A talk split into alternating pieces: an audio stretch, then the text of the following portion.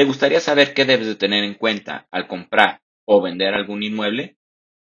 Trinum Arquitectura, capítulo 50.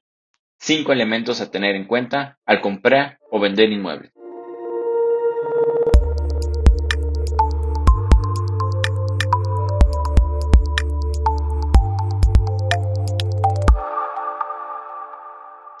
Hola, bienvenidos a Trignum, el podcast en el cual te daré técnicas, tácticas y herramientas para que logres llevar a cabo el proyecto de tu vida.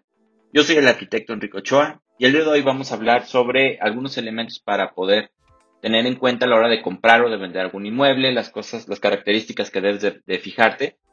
Si eres vendedor, para potencializarlas y vender más fácil algún predio, o si eres comprador, para que las tengas en mente antes de meter una buena inversión de lana a un proyecto y ver si va a ser rentable o no va a ser rentable. Pero antes, como siempre, te invito a que visites la Academia de Arquitectura, en donde encontrarás algunos cursos sobre diseño, software, BIM, rendering y mucho más. Puedes visitar el blog que tenemos en ese mismo, en esa misma página, donde vas a encontrar unos mini tutoriales sobre cómo utilizar algunas herramientas y cómo llevar a cabo ciertas cosas. Y también te invito a visitar mi blog personal en enriqueochoab.com, en donde te cuento sobre mi trabajo y pasión en el mundo de la arquitectura, la fotografía y la ilustración.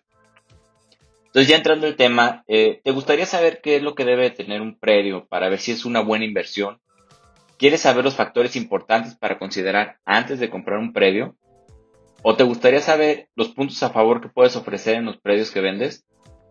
Hace unos días mandé un correo invitando a la, gente que está suscrita al blog que me digan sobre qué tema les gustaría que platicara. Y una de las personas que me respondió me, comentó que, le gustaría que hablara un poquito más sobre inmuebles, que porque quiere empezar a, aprender un poco más sobre ese tema. Entonces, este, este, este artículo ya lo había escrito hace bastante tiempo, lo retomé, lo actualicé, le puse un par de cositas y te lo comparto. De hecho, lo había compartido en otro blog, entonces ahora te, lo comparto aquí. Son cinco puntos los que debemos de tener en cuenta. El punto número uno es la ubicación. En dónde se, se encuentra localizado tu predio. Sin duda es una de las cosas más importantes. Hay que tener en cuenta si tiene vías de acceso, si está bien ubicado, si está en la zona metropolitana o está afuera, si hay servicios, si hay comercio, el entorno inmediato, a lo mejor es una zona marginada con muchos problemas, o a lo mejor no, a lo mejor es una zona muy bien. Entonces, antes de comprar el predio, hay que visitar el predio, hay que ir y pararte ahí, recorrer las cuadras aledañas, aunque esté ahí en carro, porque el comprar un predio es una inversión muy fuerte y es muy importante tomar el tiempo de ir a ver y visitar la zona. No hay mucho más que decir sobre este tema, es un tema, pues es bastante subjetivo, ahí sí es, es ir y revisar. El punto número dos del que te quiero contar es el medio físico natural. El medio físico natural son todos los elementos naturales con los que cuenta el predio. De hecho, hace poquito acabamos de publicar un artículo que ha pegado bastante bien, que en el que te hablo un poquito más a fondo del medio físico natural, pero te explico también un poquito sobre esto. Son las características físicas del predio, las cosas que no tienen que ver con, con, el, con la mano de obra del hombre la topografía, los desniveles, eh, la flora, la fauna, el clima, todas las cosas que ya están ahí y que siempre han estado ahí y que no hay manera de, de hacer gran cosa. Este, el, terreno, si está accidentado, si tiene pendientes, si tienen taludes, la topografía, si pasa un río, cosas por el estilo. En, en alguna ocasión me tocó trabajar en, en un proyecto, bueno, me invitaron, en el cual el, el terreno el, está a un nivel mucho más bajo que el drenaje más cercano de la calle. Entonces, había dos opciones. Teníamos que eh, pues, mantener la pendiente natural del predio y manejar un sistema de bombeo, de cárcamos y andar sacando todo este, por medio mecánicos para que corrieran a la calle. O la otra opción era meter unos rellenos así increíblemente muchísimos para subir el nivel del predio, para poder dar la pendiente hacia donde queríamos. Obviamente esto hacía que fuera insostenible el proyecto, no era un proyecto en el que le pudiéramos invertir gran cantidad de dinero por la ubicación en la que estaba, entonces el dueño pues en verdad es que compró el terreno creyendo que estaba muy bien ubicado y que estaba muy bien, pero a la hora de sacar las cuentas no fue un buen predio.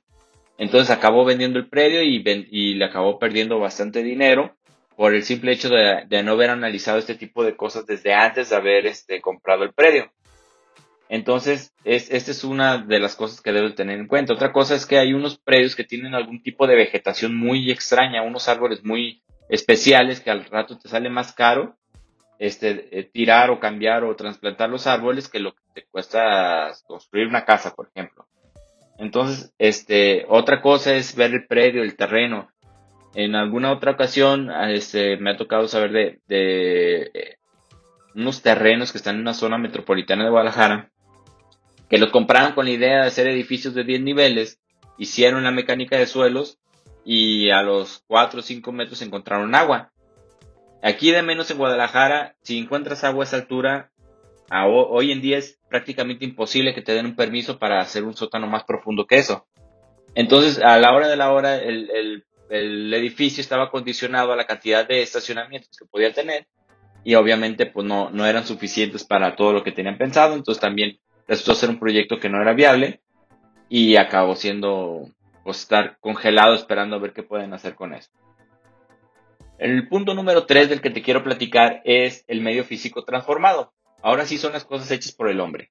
Es toda una infraestructura hecha por el hombre, realidades, redes de agua, drenaje, luz, servicios, telefonía, televisión, si hay gas, si pasan los camiones, si hay hospitales, si hay infraestructuras, si hay parques, si hay jardines, escuelas, etc. Dependiendo de lo que quieras desarrollar, es importante tener alguna u otra cosa. Si estás desarrollando unas cabañas de campo, pues a lo mejor no es tan importante que tengas una escuela, porque a lo mejor nada más van a ser casas de visita. Pero si estás desarrollando un, conjunto habitacional, este, donde va a haber gente viviendo ahí, que va a ser su casa de, tiempo completo, se puede decir, entonces sí es importante que tengas una escuela o algún este, centro educativo cerca del de, tu desarrollo. Este es un ejemplo, puede ser muchos otros ejemplos, entonces este, también es importante ver qué, es lo que sí tienes ahí. El punto número cuatro, y también es otro muy importante, es la, normatividad. Eh, puedes tener un predio muy bien, puedes tener un predio de muy buen tamaño, en una zona muy bien ubicada, pero si ese predio resulta ser una, estar en una zona de restricción por algún puente, por algún cauce natural, porque está cerca del bosque, porque está cerca del, de algún, algún lugar así como que, que, te pueda restringir, entonces no te van a dar la autorización para hacer muchas cosas. A lo mejor te van a permitir hacer un parque, pero no te van a permitir hacer departamento. Entonces, antes de comprar un predio, es importante que te metas a, a los planes parciales de desarrollo urbano de, ese, de esa localidad e investigues qué es lo que te permiten hacer. A lo mejor tú estás vendiendo un predio diciendo que puedes hacer departamentos y no, a lo mejor nada más puedes hacer industria. O al revés, les dices que pueden hacer unas bodegas y nada más puedes hacer vivienda. Entonces, esta información está disponible para cualquiera. Este, lo normal es que lo puedas investigar ya hoy en día está en internet. Si vives en poblaciones muy, muy pequeñas o un poquito más este, alejadas de las zonas metropolitanas, puedes ir a la cabecera municipal y preguntar, oye, quiero hacer esto y ellos te deben decir si se puede o no se puede. Entonces, el, uso de suelo es, bastante importante. También otra cosa que te marca el uso de suelo es la cantidad de vivienda que puedes realizar o la densidad de, vivienda que puedes hacer. Aquí en la ciudad de Guadalajara este, son cuatro categorías.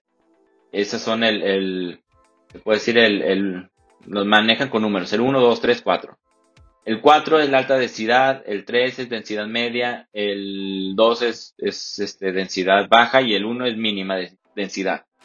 Y aparte te marcan el tipo de edificación que puedes realizar. Aquí en Guadalajara hay, hay tres tipos de, edificación a realizar, que es el H, que es el horizontal, el B, que es el vertical, y el U, que es el unifamiliar. Entonces, dependiendo de esto, también es el tamaño de, de la lotificación que puedes hacer, la cantidad de construcciones que puedes hacer, el, tipo de edificación que puedes hacer. Entonces, es, la normatividad es básica a la hora de comprar o vender un predio. Si quieres vender un predio, es importante que investigues el uso de suelo que tiene, porque cualquier desarrollador va a ser lo primero que te va a preguntar.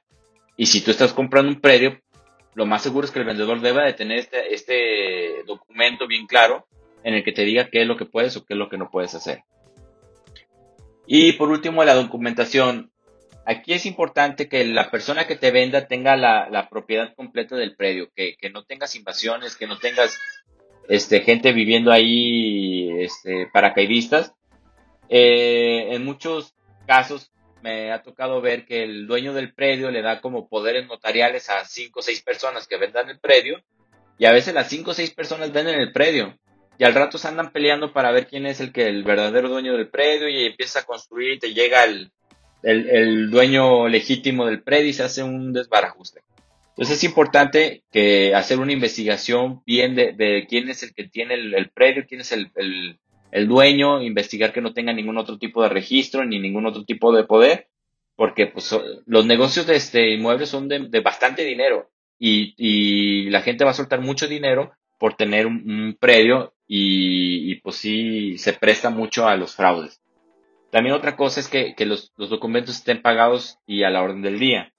Fíjate que hace 3, 4 años eh, uno de mis clientes estaba buscando algún predio para desarrollar un fraccionamiento de vivienda y encontramos una señora que estaba vendiendo un predio que estaba excelentemente bien ubicado.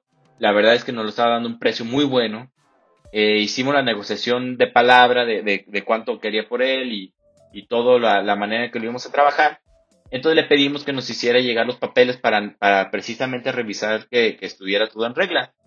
Y fíjate que la, la, señora nos salió con una escritura de, era en el municipio de Zapopan, pero se llamaba, este, bueno, todavía tenía el nombre de, de hace 100 años. Era una escritura de 1890 que claro que cuando la vi dije, no, es que esto tiene que estar en un museo, era una cosa, una obra de arte, este, ese documento, pero en realidad es que si te pones a analizar que si tenías esa escritura significa que no está registrado actualmente. Entonces tienes que pagar el registro, tienes que pagar los años que nos han pagado, más aparte los prediales que nos han pagado. Entonces si le vas sumando, sí es una fuerte cantidad de dinero. a fin de cuentas lo negocias con la persona. El problema es que para, para hacer el registro y hacer todo el trámite, iban a pasar dos, tres años en lo que podíamos liberar ese predio como debe de ser para empezar a construir y empezar a desarrollar.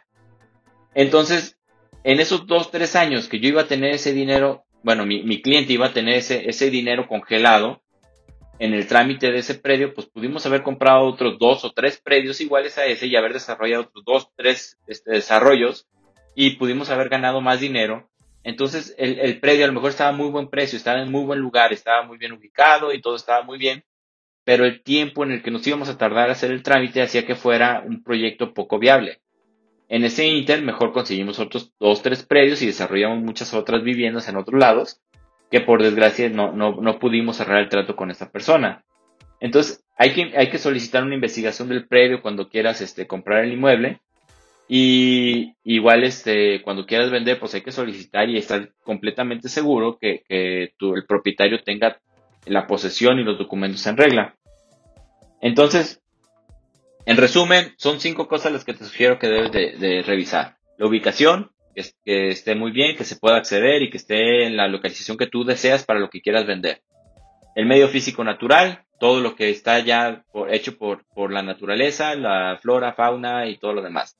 El medio físico transformado, las cosas hechas por el hombre, infraestructura, equipamiento, vialidades, luz, redes, agua, teléfono, internet y todo lo demás. Eh, la normatividad que puedes hacer, el uso que puedes, comercial, industrial, densidad, este, alta, baja, media. Y la documentación que esté completa y que esté, que sea precisa. Este, y que tenga la posesión completa del, predio el, el, dueño.